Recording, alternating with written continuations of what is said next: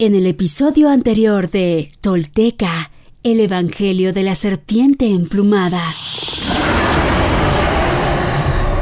Con Tula en la cúspide de su recomposición social, cultural, espiritual y económica, los pueblos cercanos no solo buscan reforzar los vínculos con Seacatl y su gente, sino además incluirse en una gran alianza tolteca regida por el elegido para ser llevados a la eternidad.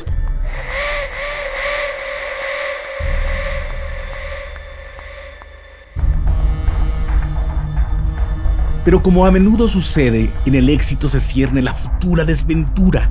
Como salido del infierno en el paraíso terrenal de Tula, se presenta escena Tezcatlipoca, la manifestación divina más grandiosa, compleja y poco entendida del panteón mesoamericano, arropada de oscuridad y aparente maldad.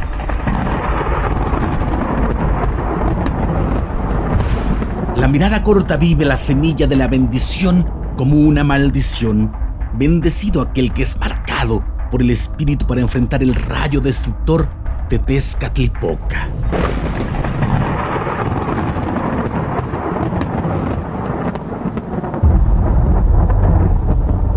Esto es Tolteca, el Evangelio de la Serpiente Emplumada. Todo esto sucedió y los textos y códices dan cuenta de ello. Estos son hechos reales.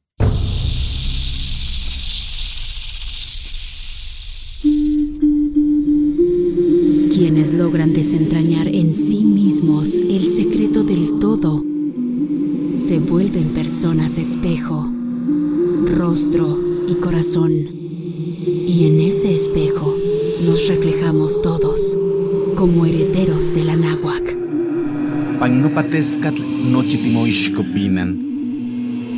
Toish yolotl.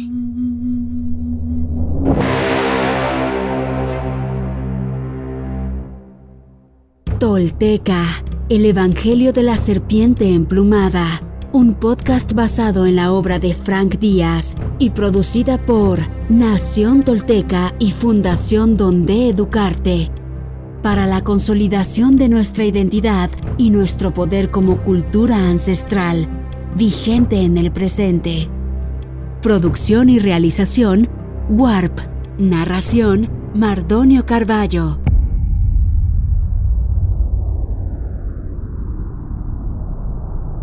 Tula, día 1 pedernal del año 12 pedernal, 28 de julio del 984 después de Cristo. Por causa de sus riquezas se durmieron los toltecas y ciertos seres sombríos que los envidiaban aprovecharon su descuido para destruirlos. Fue entonces cuando apareció Tezcatlipoca, el iniciador de la decadencia, Cuentan los viejos que un día uno pedernal, este ser descendió del cielo por una cuerda hecha con tela de araña sobre la cima del cerro Tezcatepetl, el monte del espejo. Otros aseguran que en verdad no bajó del cielo, sino que era un nahual del pueblo de Zapotlán, el lugar de los zapotes, actual Zapotlán de Juárez, el cual fue a Tula con el propósito de destruir a Seacat para erigirse a sí mismo como gobernante y Dios.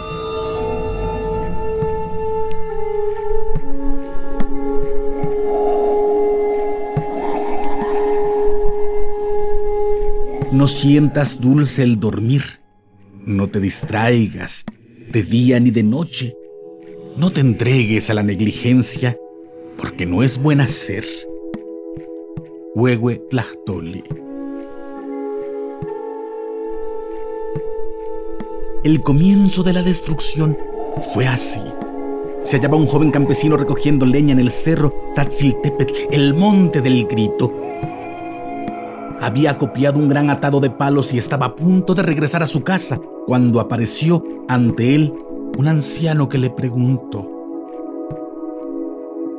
Mas igual, ¿sabes dónde vive el penitente?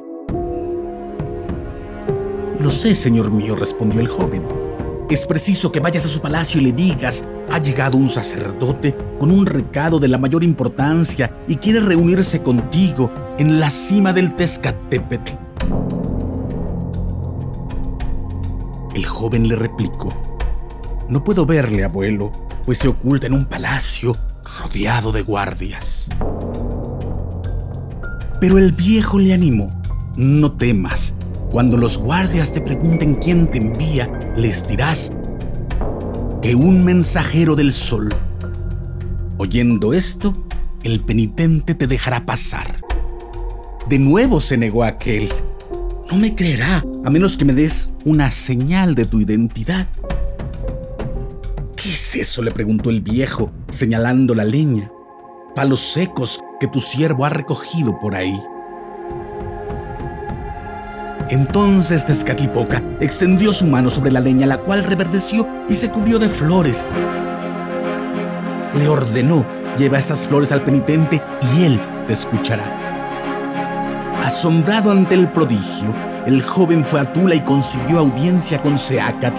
Después de saludarlo, le contó cómo había aparecido un mago en el Tezcatépetl que quería hablarle sobre un asunto importante.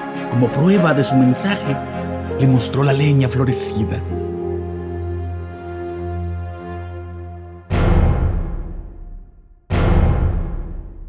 Al verla recordó Seacat la señal que había profetizado Huemansin como preludio del fin de los toltecas y se inquietó.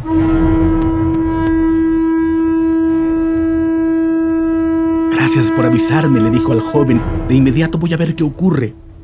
Fue al monte guiado por el joven y seguido por sus guardias y encontró al anciano que arrancaba una raíz con su bastón. Se acercó a saludarle y le preguntó, Abuelo, ¿eres tú quien me busca? ¿Has hecho florecer la leña seca?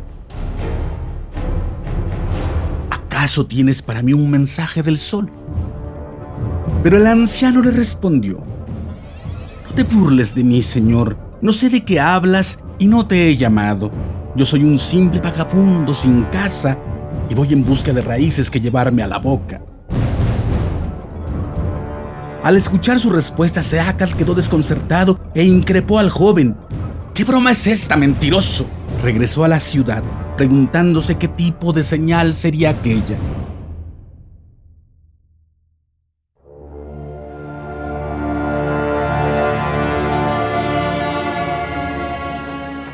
Al quedarse solo con el anciano, el joven ofendido le exigió cuentas, pero Tezcatlipoca lo capturó y le obligó a arrodillarse y le dijo, en adelante te llamarás Ijuimecat, cuerda de plumas.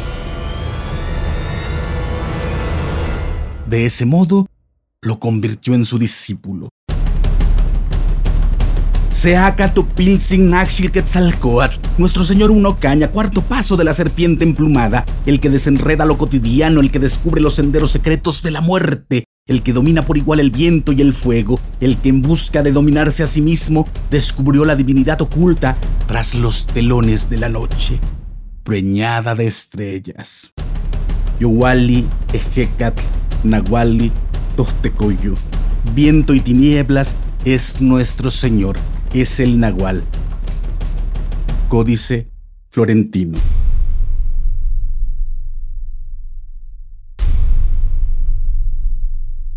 Hoy me pongo de pie, firme sobre la tierra.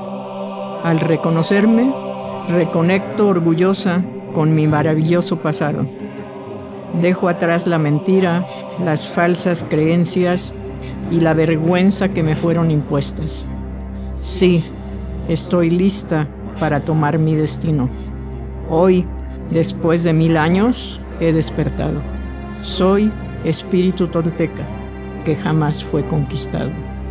Hoy reconecto contigo, Anáhuac, nuestro verdadero, grandioso y milenario origen, para que desde ahí, unido con mis hermanos toltecas, caminemos erguidos en el presente y hacia el futuro que forjaremos. En mis manos tomo conocer y morar en el rojo y el negro, Intlili, Intlapali, en la sagrada sabiduría tolteca, tesoro de la humanidad, que hoy regresa y devela su legado, un camino para despertar y evolucionar en un mundo que se ha quedado sin imaginación ni respuesta.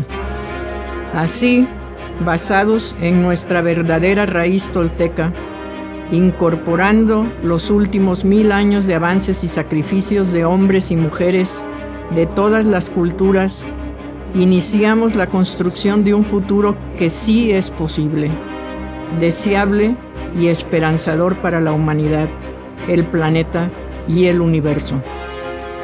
Sí, soy sagrada, soy tolteca, soy sagrada. He despertado y desde mi vulnerabilidad descubro mi verdadero poder. Una vez más, mi corazón brilla en el horizonte.